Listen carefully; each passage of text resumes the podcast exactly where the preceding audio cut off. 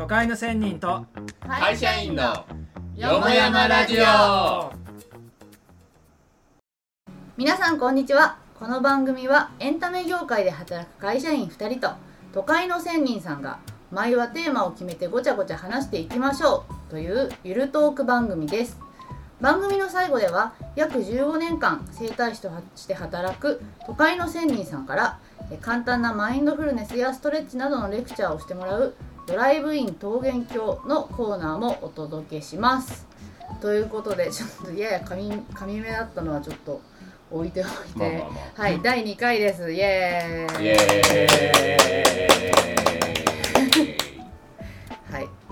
ちょっとまあいろいろテーマ考えましたがうん。時事ネタって言っていい気がしている。まあもうちょっと遅いけど、ね、遅いけどあの宮崎駿監督多分最後の長編作品なのではと言われている「君たちはどう生きるか」を、えーどう生きるのかって書いてある。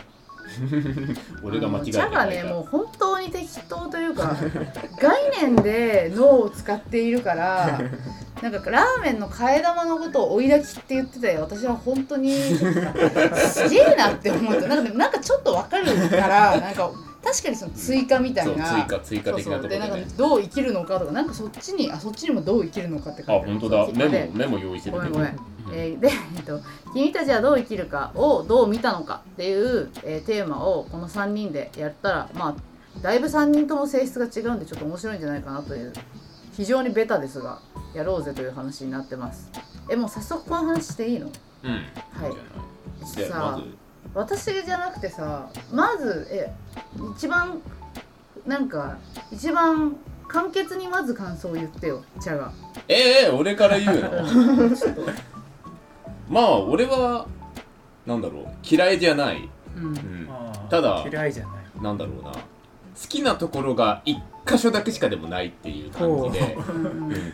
その気になる、その程度の感想でまず3人言ってこううか、え中田さんどうでした？ん、僕は大好きでした、ね、ああ大好きなんだ、はい。大好きでもうすごいどっぷり浸かりましたね。あどっぷり？はい。いやなるほど。ジえディブリ一番ぐらいこのテーマにしてよかったね一一番になったかもしれないぐらい。ああマジか。いやおもろいね。いやあこのテーマにしてよかったわ。ねだ美里は？マジ最悪やった。最悪。もうマジなでるほどあの今年私映画館で見た映画ほんとはなんかダメなのしかなくて「新仮面ライダー」とかこれとかも。初めて私パヤオの作品で時計見ちゃったわ。えこれあと何分あんのと思って。パヤオってだいぶもうあれだよな。死後なのかな。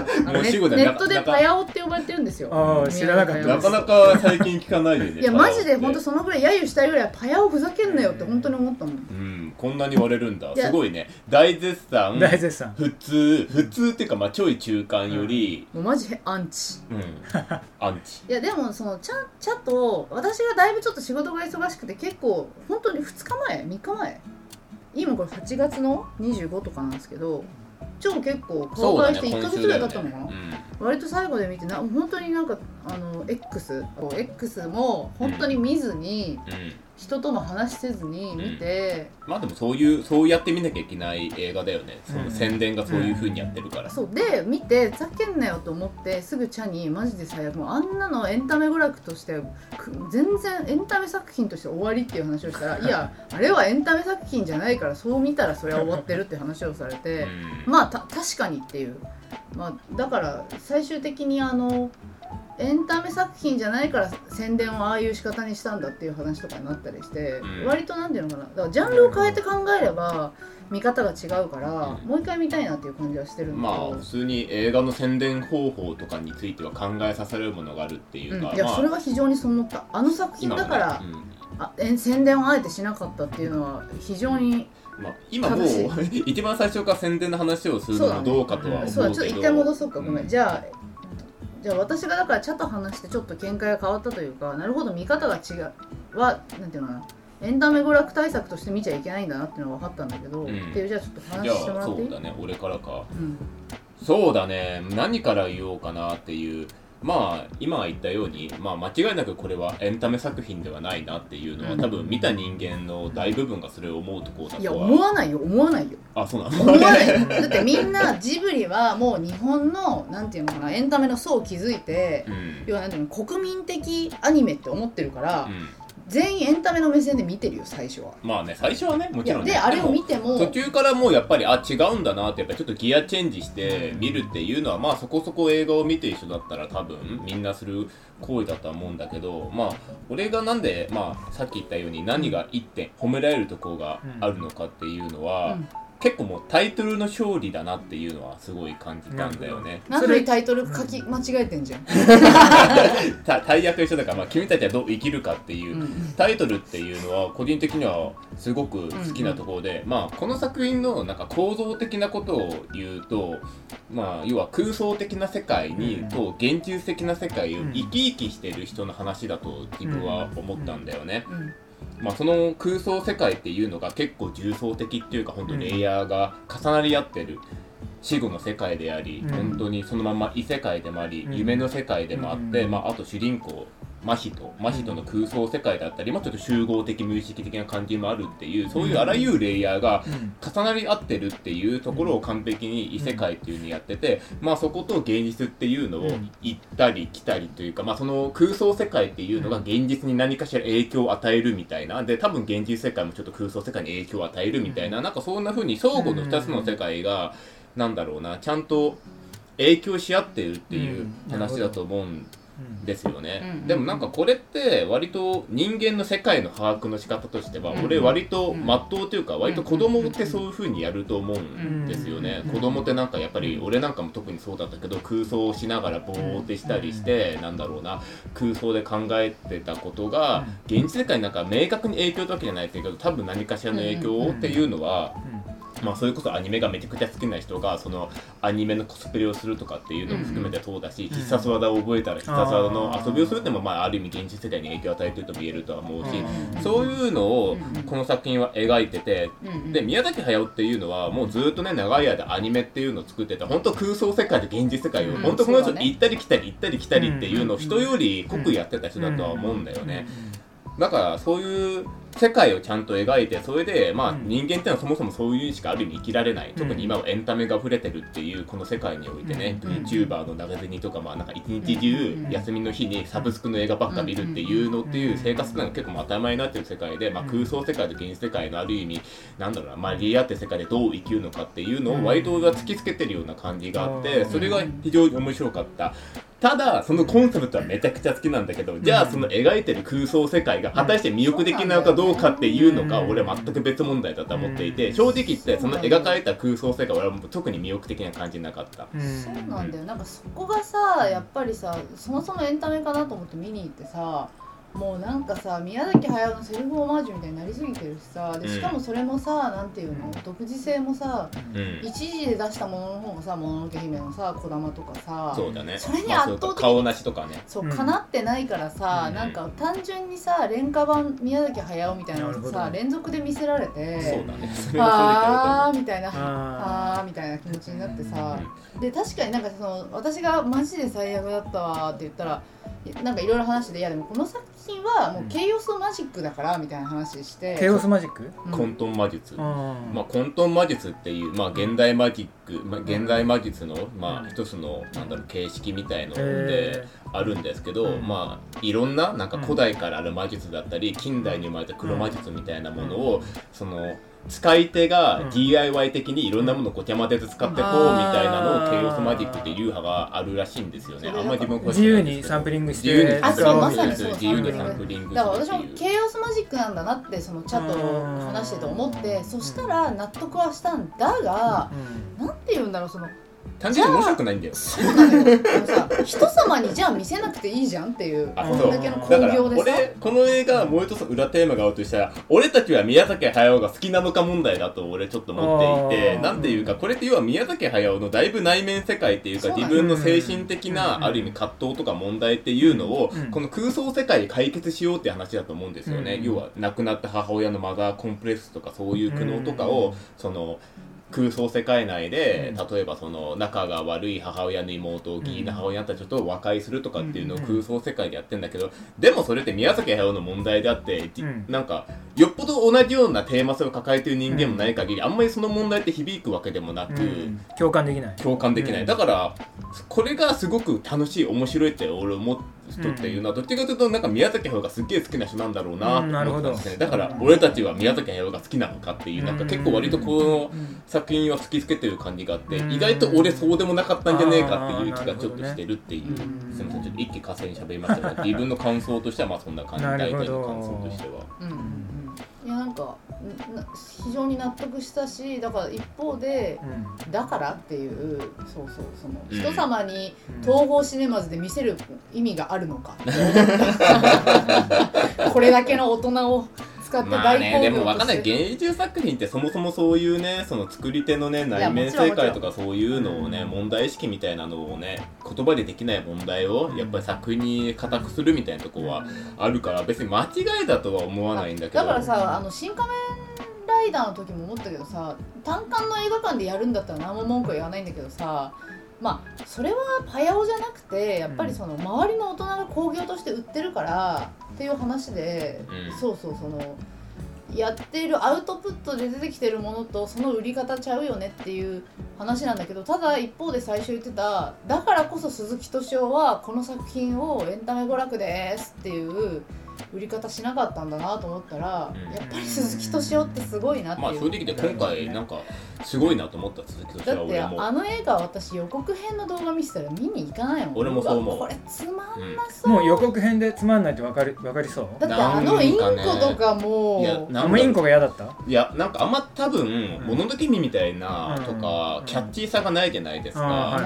いし全部のイメージが非常になんていうの別になんだろうな。これまでの宮崎駿うんの作品の割とまあなんかセルフオマージュっぽいセルフオマージュ的な感じはだいぶありましたよね。コでいいの？みたいななんか、うん。俺一番ちょっときつかったのはうん。わらわらがきつかった。あれあポボポボじゃん。あポポってスマホのえっと格安スマホの格安スマホがやってる au のやってるな。んかまあいずれにして白いもキャラクター。俺は隅っこ暮らしだと思った。あーまあそうそう。確かに。だからあわかる中田さんそういえば隅っこ暮らしのスタンプ使ってませんでしたうん LINE 持ってる LINE なんで本 意外意外意外性どういうすぎてびっくりした。いやもう単純にね可愛いなと思って まあまあまあ可愛いよ。可愛いの見て俺いや私も好きだよ。隅っこ暮らし私も好きだよ。俺も隅っこ暮らしに対して私たち隅っこ暮らしのの映画見ましたあからそうなんだ。俺見てない。あまだ入ってるあごめんなさい。お茶を今入れようといやだからあのわらわらのデザインが、うん。まあ本当にねで往年の宮崎駿が持っていた、あれうん小玉とかっていう、はなんか精霊的な魅力的っていうのとかは、うん。もう結構俺は欠けてるなと思って隅っこ暮らしとかなんか割となんかよくある大衆的な負けてるってこキャラクターのデザイン。と要は現代に。まあ負けてると、正直言ってちょっとまあん。インコも同じです。負けてるなと思った。インコでいいのわらわらでいいの？っていう。もう見たことあるし、うん。あれは？ちょっとあれあでも中田さんのまず最初なんかなんで大傑作だと思ったのかっていうのをえっ、とね大傑作というか僕が好きだったところから言うと、うんアオサギがあの喋り始めるところアオサギ最初で、、鳥の状態で？うん、鳥の状態でなんか喋り始める。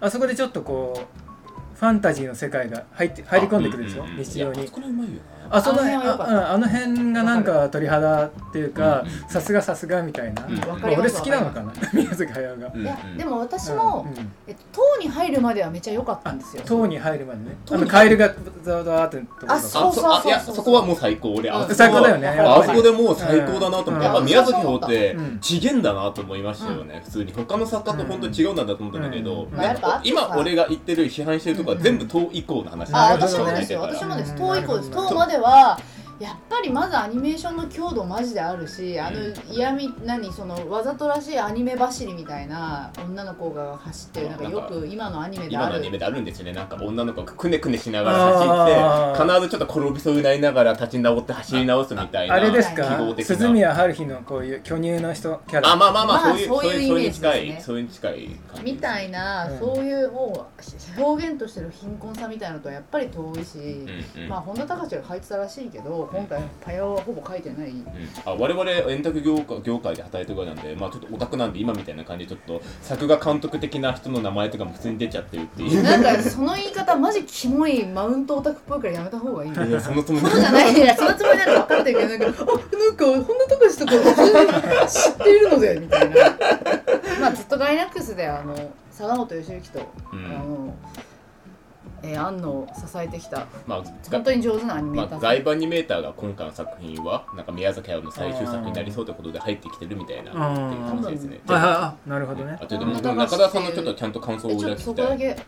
あのー俺があともう一つその当以降で好きだったのが、あのーおばあちゃん一一人だけ来たじゃないですか、うん。うん。それがあの世界の中ではなんか若いなんかたくましい人になってたじゃないですか、うん。漁師みたいな、うん。うんお母さんも別のキャラになってたじゃないですか、うんちっちゃい女の子。で。そうそうそう。あの辺の変化が好きだった。うん。あれってよくあるのかな、ファンタジーとして。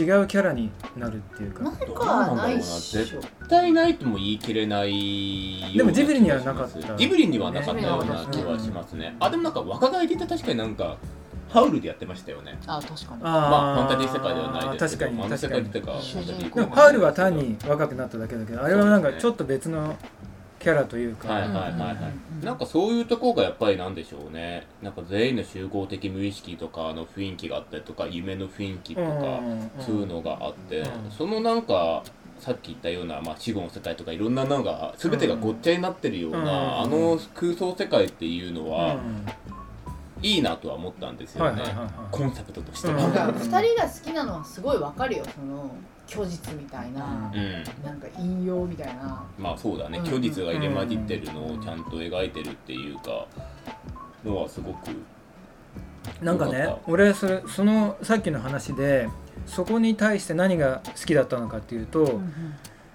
俺があの映画を見て思ったのはあ,、まあ、あれは宮崎駿のファンタジーだと思うんだけど宮崎駿自身のファンタジーだけどじゃああなたのファンタジーはどうなの、うんって言われた時に、うんじゃあ自分のファンタジーって何だろうって言った時に考えた時に自分のキャラをファンタジーの世界で違うものに転換してそこから経験を現実世界に持ってくるっていうのはすごくいいことだなと思ってて、うん。ファンタジーを通してしかできない。うん。だけどハウルみたいにただ若返るだけじゃ大したものをあのファンタジーの世界から持ち帰れない。うんだけどああやって結構大胆にキャラ変わっちゃうことをすることですごくこう持ち帰れるものが増えるみたいな、うん。いやすごいわかるわ。あでも。それを感じ感じて、うん。うんそれすごい共没頭できたっていうかうん。そのこ構造に、うん。ファンタジーの構造にっていうか、なんか私よくさ会社でブチ切れてさ私はでもそうそう猛徳だから大丈夫みたいなさうん。マインドセットしてるじゃん。うん、してる。してるんですよ。美里はあの三国志の英雄の曹操猛徳っていう破格の英雄と呼ばれた、まあ、非常に現実的な残酷な男がいるんだけどでかいそれにでかい武将みたいな人でまあ本当でかい武将。信長にも影響を与えたっていう技能を技をとかあとは銀英伝のラインハルトとか、うん。まあ、その辺のいわゆる波動みたいなのを極めた人にえでも私はラインハルトだから大丈夫みたいなそういうマインドセットをして会社に行って頑張るぞみたいにやってるから今の中澤さんの話を聞くと同じだね。ファンタジーからうん。持ち帰ってうん。自分のものにしてそれってでもまあ多分古代人間がうん。永遠にやっていたことであって、うん。要はなんだろうな、えー、と類間魔術とか類間呪術かとかに言われてるやつとかだったら多分なん単純に、うん。えっ、とめちゃくちゃ適当な例えだけどサイの角とかをなんかう首かネックレスかけたりしたらサイの力が手に入るみたいなうん。そういうのと多分ほとんど一緒っていうか。それあのさおほら女性がさメイクすると強くなれるとかあさ、そうそうそう。それもまあ同じことだよね、あの茶はうん魔術好きマンなんで、うんうん、魔術隙間俺ね今の話でその美里さんがうんあのーまあ施術中のに話とか聞いてて、こう社会でこうすごくバリバリやってるの秘密がすごく分かった気がするっていうかだからみんながそうやってあの業績を残せるわけじゃないうん。中で彼女は残してるってことはあ魔術を使えてるんだこの人はっていうふうに改めて思って、う。んそう俺結構だから今後なんだろうな、この「君たちはどう生きるか」ってタイトルがめちゃくちゃいいって思ったのは割と今後の時代俺魔術大事っていうのはちょっと気持ちとしては思っていて、もうみんな現実社会の物質的な世界観で疲れ始めちゃったから、そういうなんかうん。なんだろうな物質世界が要求する何かじゃなくて、うん。自分が要求する空港的その創造猛徳でもいいけど、うん。みたいなものに自分を固くできるかみたいな結構大事になってきてる、まあ今初音ミクと結婚してる男性とかもいるぐらいだからだからそういうのも含めて「君たちはどう生きるか」ってタイトルをん。やっぱ掴んだ宮崎駿っていうのはそれに関しては本当にすごいな時代を捉えてる時代を本当捉えてるなっていうのはすごい感じて。やっぱ他の作家とはそこに関してはうん。本当歴然という差はあるなっていうのあるからだからめちゃくちゃ褒めたいんだよこの映画のこと。褒めたいんだけどでもなんかあんま空想世界が好きじゃないからなんかうーんみたいな感じなんかねなんかね評価が難しい、俺はね宮崎駿の最後の作品だとしたらうラストサンプルっていう感じがしたんだよね。ん、ラスト3部あはいはい、はい。うん、これはもう私のラストのサンプルを提示しましたみたいな、うーんで最後だからもう私はわりまあ実実実際終わりだと思うから、うんうん。っていうもうバトンタッチ的な。なるほど。これを作品を見てどう思うかはお前ら次第だみたいな。そうそう。まあそういう意味でなんか、うん。まあ皆さんにみたいな感じなのかな、やっぱりちょっと普通に見に行って作品としてなんかエンタメ作品として見に行っちゃったから。でなんかすごい貧困なイメージをいっぱい見せられたからはあって思ったけど。でもどどうして中澤さん的にはなんか出てくるイメージ的には結構楽しめた感じですか？イメージはね確かにインコとかちょっと違和感あったけど、うん。インコの王様とか、うん。なんか適当だなみたいな、あそうそうそうそうそう。本当にそれでええんかって感じありません？うん、ちゃんと考えた？みたいななんでもね俺はあんま気に気にならなかった。あ気にならなかった。っていうかその適当さが、うん。うん。うんそもそもジブリって好きですか？大好き。あうん。大好きうん。一番、うん一番は。おそらくえっ、とねラピュタ。あラピュラタまあいろいろ好きなんだだけどみ耳をすませばとかも好きだし、うんうんうん当然もののけ姫も好きだけど、うんラピュタはでも意外性あるな。ある。うん私でもやっぱもののけ姫か俺ももしれないもののけだな。まあ自分が小学生の時にまあ多分一番最初見た劇場がのジブリ作品はもののけなんで。もののけでも以降多分ほぼ全てあうん。嘘だな、えーハウルとか俺映画館で見てないやあ言っても一応劇場だったらね、うん。ポニも見たし金崎も見に行ったしぐらいな感じの、まあだから緩やかにちゃんと国民的に普通の国民としてなんか、ジブリを見てるっていうぐらいな立ち位置。うん。ただなんだろうな俺今回ちょっと結構違和感っていうかああやっぱりそういう感じなんだと思ってがっかりとまで言わないけど、うん。なんか思ったのはなんかやっぱり母親の描き方っていうのはちょっと違和感はありましたね。う。ん。それはどういうこと、えっとですね、うん。あのまあヒミっていうキャラクターであの空想世界では出てくるわけですけど、うん。まあ最後えーと母親とも協力してなんかこの世界を脱出しようみたいな流れだったと思うんですけど、うん。えー、とそれでまあ最後それぞれの現実世界に戻ろうっていうとこでうん。ヒミがうん。思い出してきた。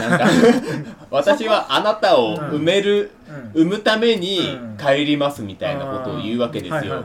帰ったら死ぬんですよ。帰ったら死んじゃうってあの主人公が言ってんのに、うん。お前のこと埋めるからいいのよって言って、うん。そうそう。やったーって言って手離すやん、うん。そうなんか母親はなんだ女性は子供を産むためにうん。死んでもいいっていう、うん。あのなんかねやっぱりあの世代の男性が女性に抱うん。くある意味女性幻想みたいな、ね。女性、うん。まあ、女神幻想と見てみるかもしれないけど、みたいなのは結構てらいもなくやっぱりやるぐらいやるんだなっていうのがでこれ結構近いものを最近別の作品で見て、あの中澤さんも読んだうん。村上春樹の「街と二したか二したあーかはいはい壁」とすごい似てるなと思って、ね。初恋の少女にすごい嫌われる主人公っていうので、でまああと基本的に村上春樹の作品ってなんだろうな、うん。女性に助けられながら進んでいくんでしょうね、主人公って。うん。生きていくんですよ、うん。なんか街と不確かな壁もうん。なんか自分のことすごいなんかうん。褒めたたえてくれる女性がいたりとか、うん。謎の少年がいたりとかっていうので、今回の「君たちはどう生きるかも」うん。主人公意外と全然苦労しないで空想世界をガンガンガンガン進んでってうんそれでなんかあのおばあちゃんが若返った人に助けてもらったりとかうん。なん。か出会った人がなんかあんま意味もないのうん。になんか助けてくれるじゃないですかそれで進んでって最後まあヒーム助けるみたいな。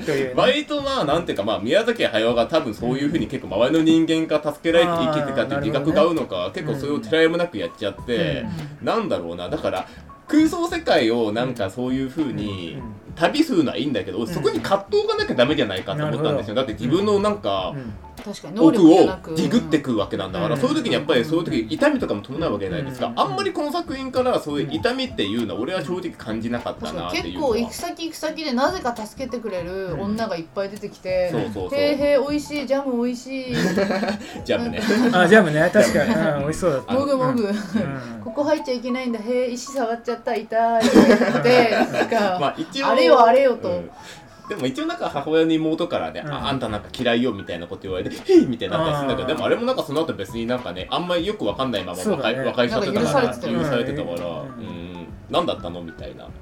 世界がパヤオっていうかあの主人公に優しいよね。優しいよね、うん確かに。うん、まあでもそんぐらいの感覚で生きてた方が人間いいとは思うけどね俺はやっぱ2人はエンタメのプロだから厳しいですね。俺はあのすごいアマチュアだから なんていうかポケポケっと見てたっていうか。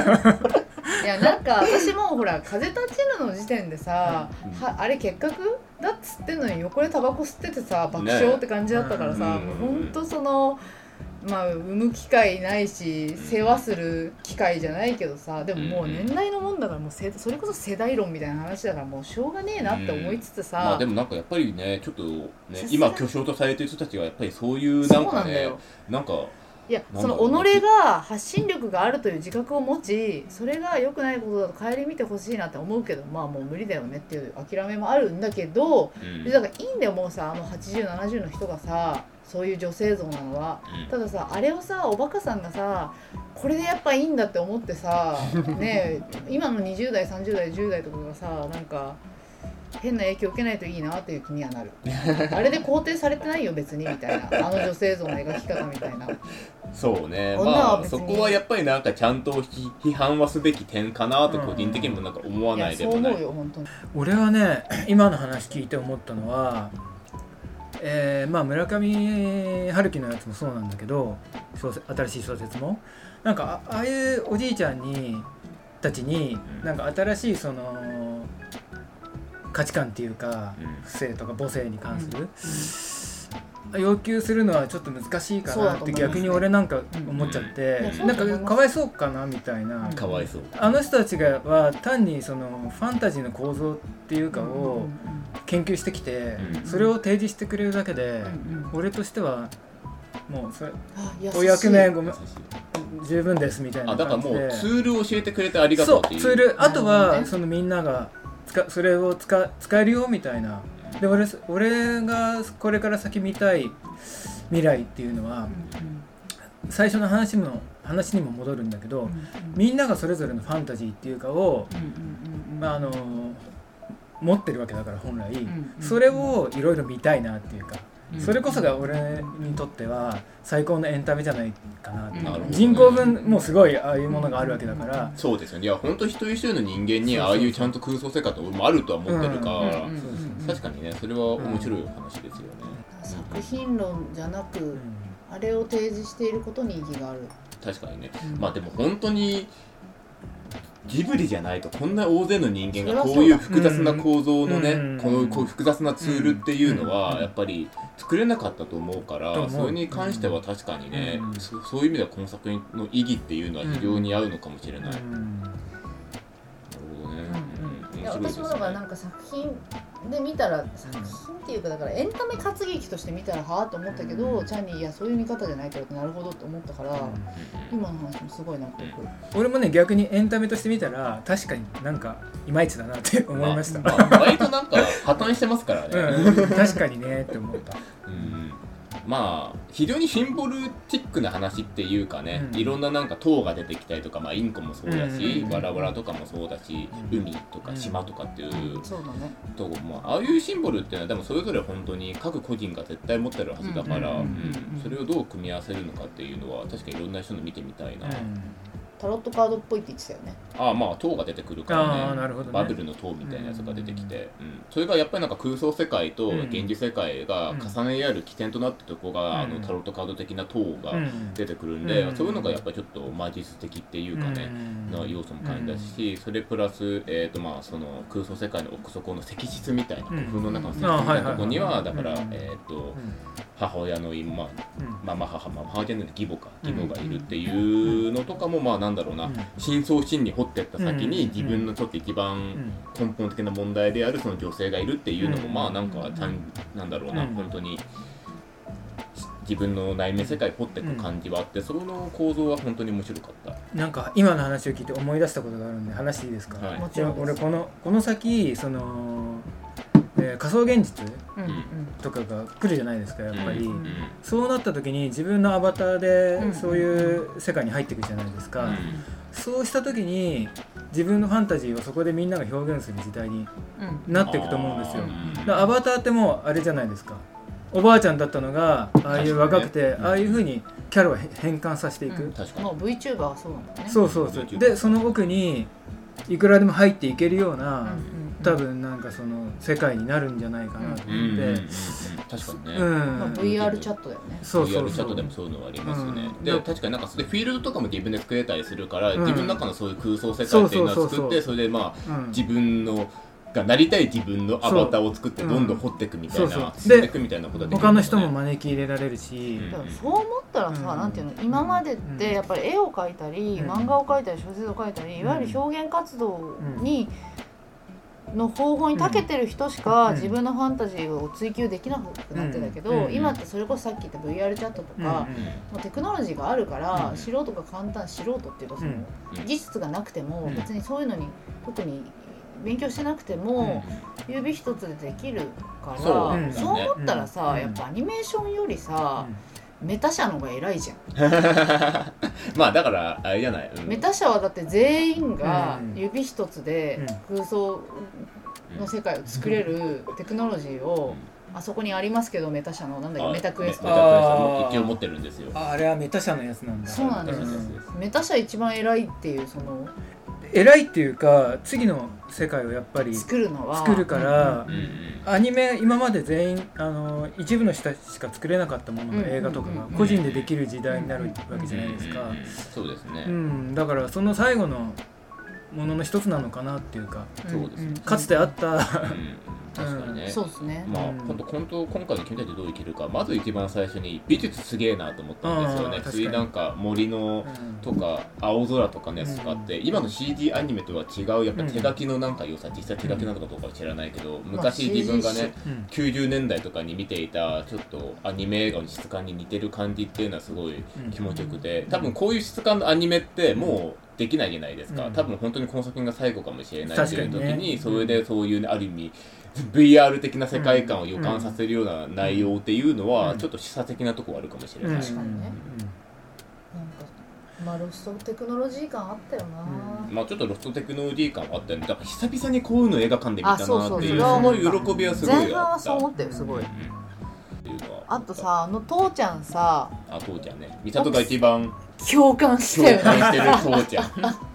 父ちゃんいいキャラだった父ちゃんさろとてつもないじゃないですか。軍需産業でやった儲かったお前車で連れてったらお前注目されちゃうぞ。っ てブーンって言ってでいじめられたと思ったら金で殴ってお前金で殴ったから大丈夫だ。ってなって あと嫁さん死んでも顔そっくりだからうん。顔がタイプのその妹に手出して妊娠させてみたいな。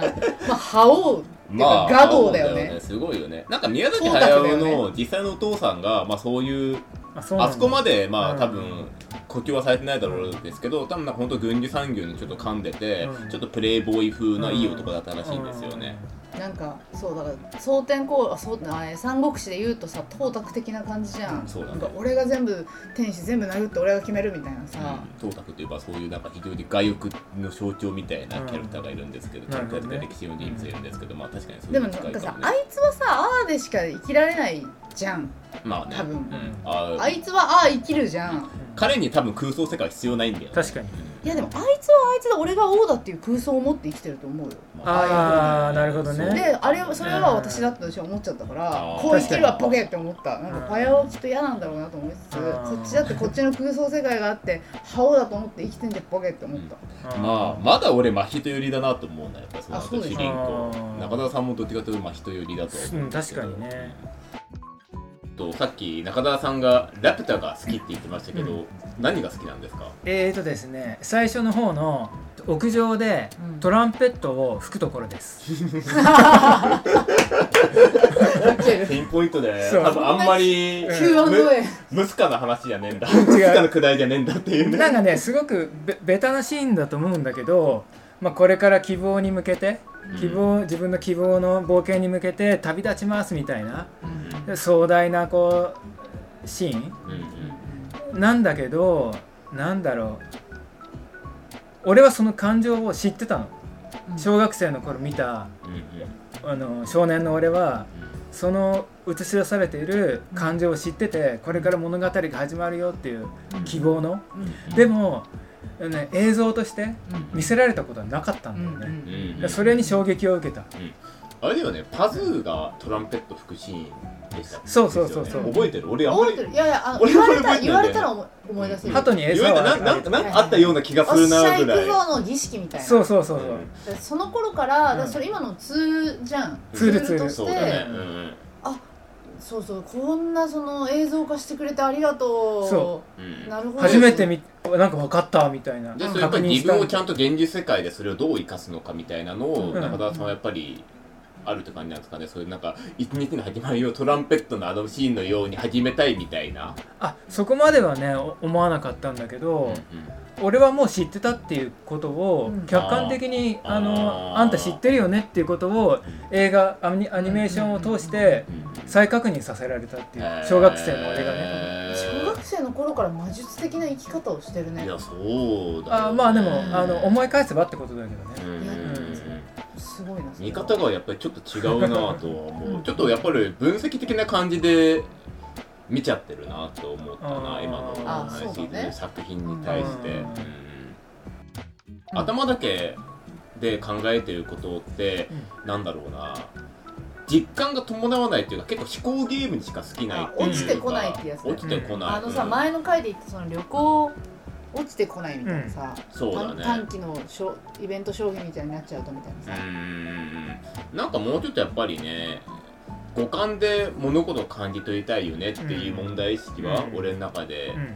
結構最近出始めてる。なるほどね。それこそなんか長澤さんになんかうん。ヨガとかうん。を教わってる過程で感じるとこではあるよね、うんなんか頭で考えてることは結局なんか理路整然としてるかどうかとか、んちゃんと理屈が通ってるのかどうかっていうその理論に隙間はないのかどうかっていう、うん。そこだけのうん。埋めるためのゲームになっちゃってるっていう感覚は持ってて、私それってでもそれって人間の世界の基準じゃんみたいな感じっていうかね。あ、のさ私なんかバーバルコミュニケーションノンバーバルコミュニケーションあのバーバルが、バーボルってえー、と言葉？でノンバーバルは身振り手振りみたいな、ああなんかはいさっはいきさ茶がさこれ収録の前にさ音のとテスト取ってて音質の。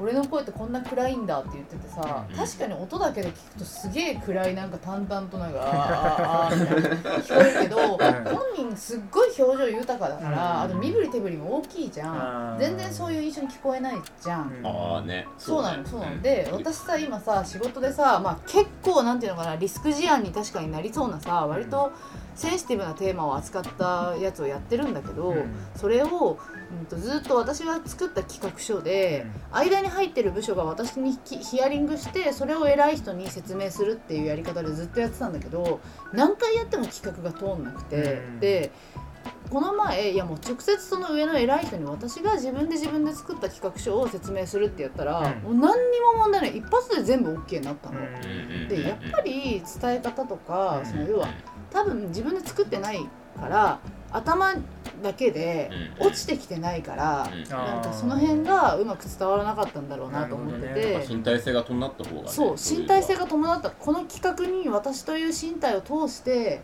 初めて本当に伝え方が伝わったんだなみたいな、なんかを感じたよね。ちょっと遠いかもしれないけど、なんかうん。安楽椅子探偵とか言われるようにうん。なんかずっと部屋の中で物事を考えて事件解決するみたいなスタンスっていうのは俺は個人的にはそんなに好きじゃないかもしれない、うん。まあちょっとなんか脱線しちゃったけど、うん。まあ、私たちはどう生きるかをまとめるとうん。まあ次の時代を生きるために空想世界をツールとして使おうっていうのを教えてくれるっていう意味では非常にいい映画だったっていう、うんうんうんうん。っていうのが我々の結論。ま あ別に無理して結論出すことでもないかもしれないけどまあでもなんか納得できるなまあすごい納得できるし俺もなんか割と中田さんの本当にツールとして作品を使うっていうのはめちゃくちゃ共感できるとこもあったし勉強にもなった。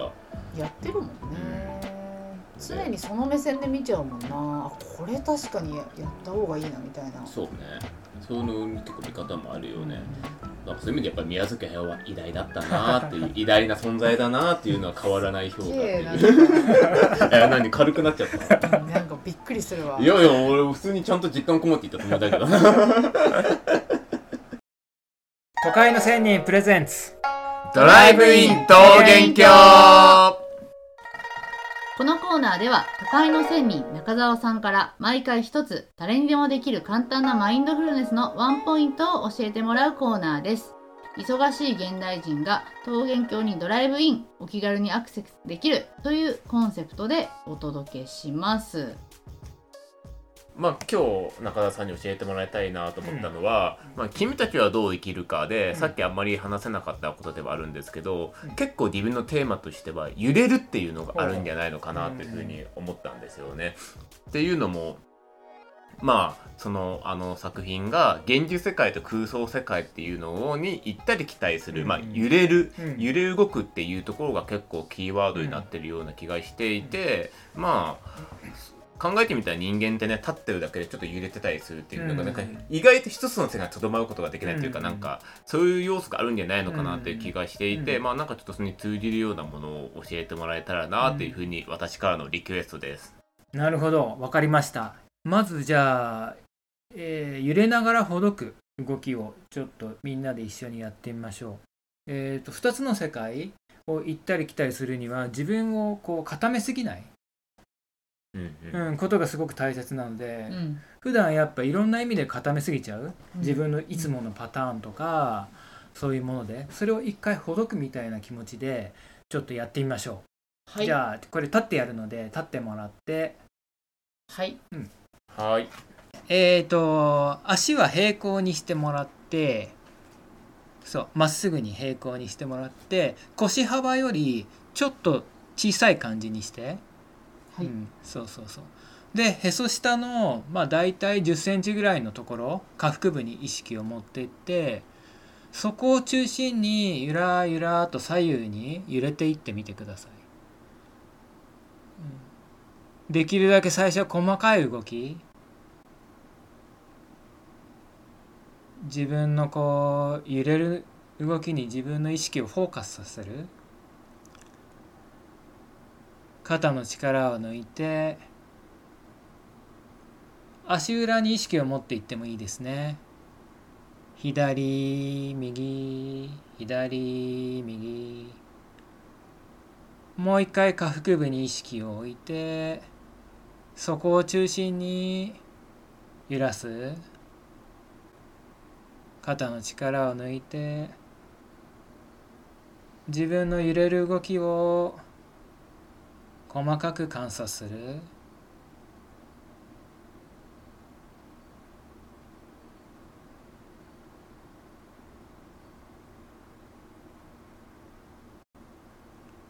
肩の力を抜いて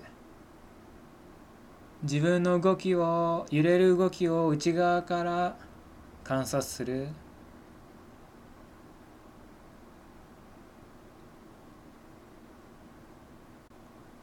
動きと一つになる。動きに自分を合わせる。動きに乗っていく。はーいじゃあ目を開けていただいて。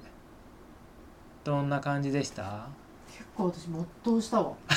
没頭した？わ私結構いいじゃないですか。ここ最近で一番仕事以外のこと考えたうーん。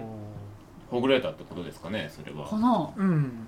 本当に結構集中してできた。多分それはね揺れと一つになったってことだと思う。あうんうまあ普通に気持ちよかったっていうのはうん。もちろんあるけどうん途中からなんか自分で動こうって感じではなくなりますよね、うん。これって。本当にまあ中田さんの言葉でうん揺れに身を委ねるみたいな感じのことをおっしゃってましたけど、うん。まあなんか結構それになって途中からなんか自分が自然に動いてるのか、うん。なんか自力で動いてるのか分かんないぐらいな感じでゆらゆらってなってるのがそれが結構確かに気持ちよさっていうのがあった。それもすごく成功したと思います。うん。やっぱ自分の力を抜いてそうするともう自動的に揺れが起こってるから、うんそこにうまく乗ってあげる。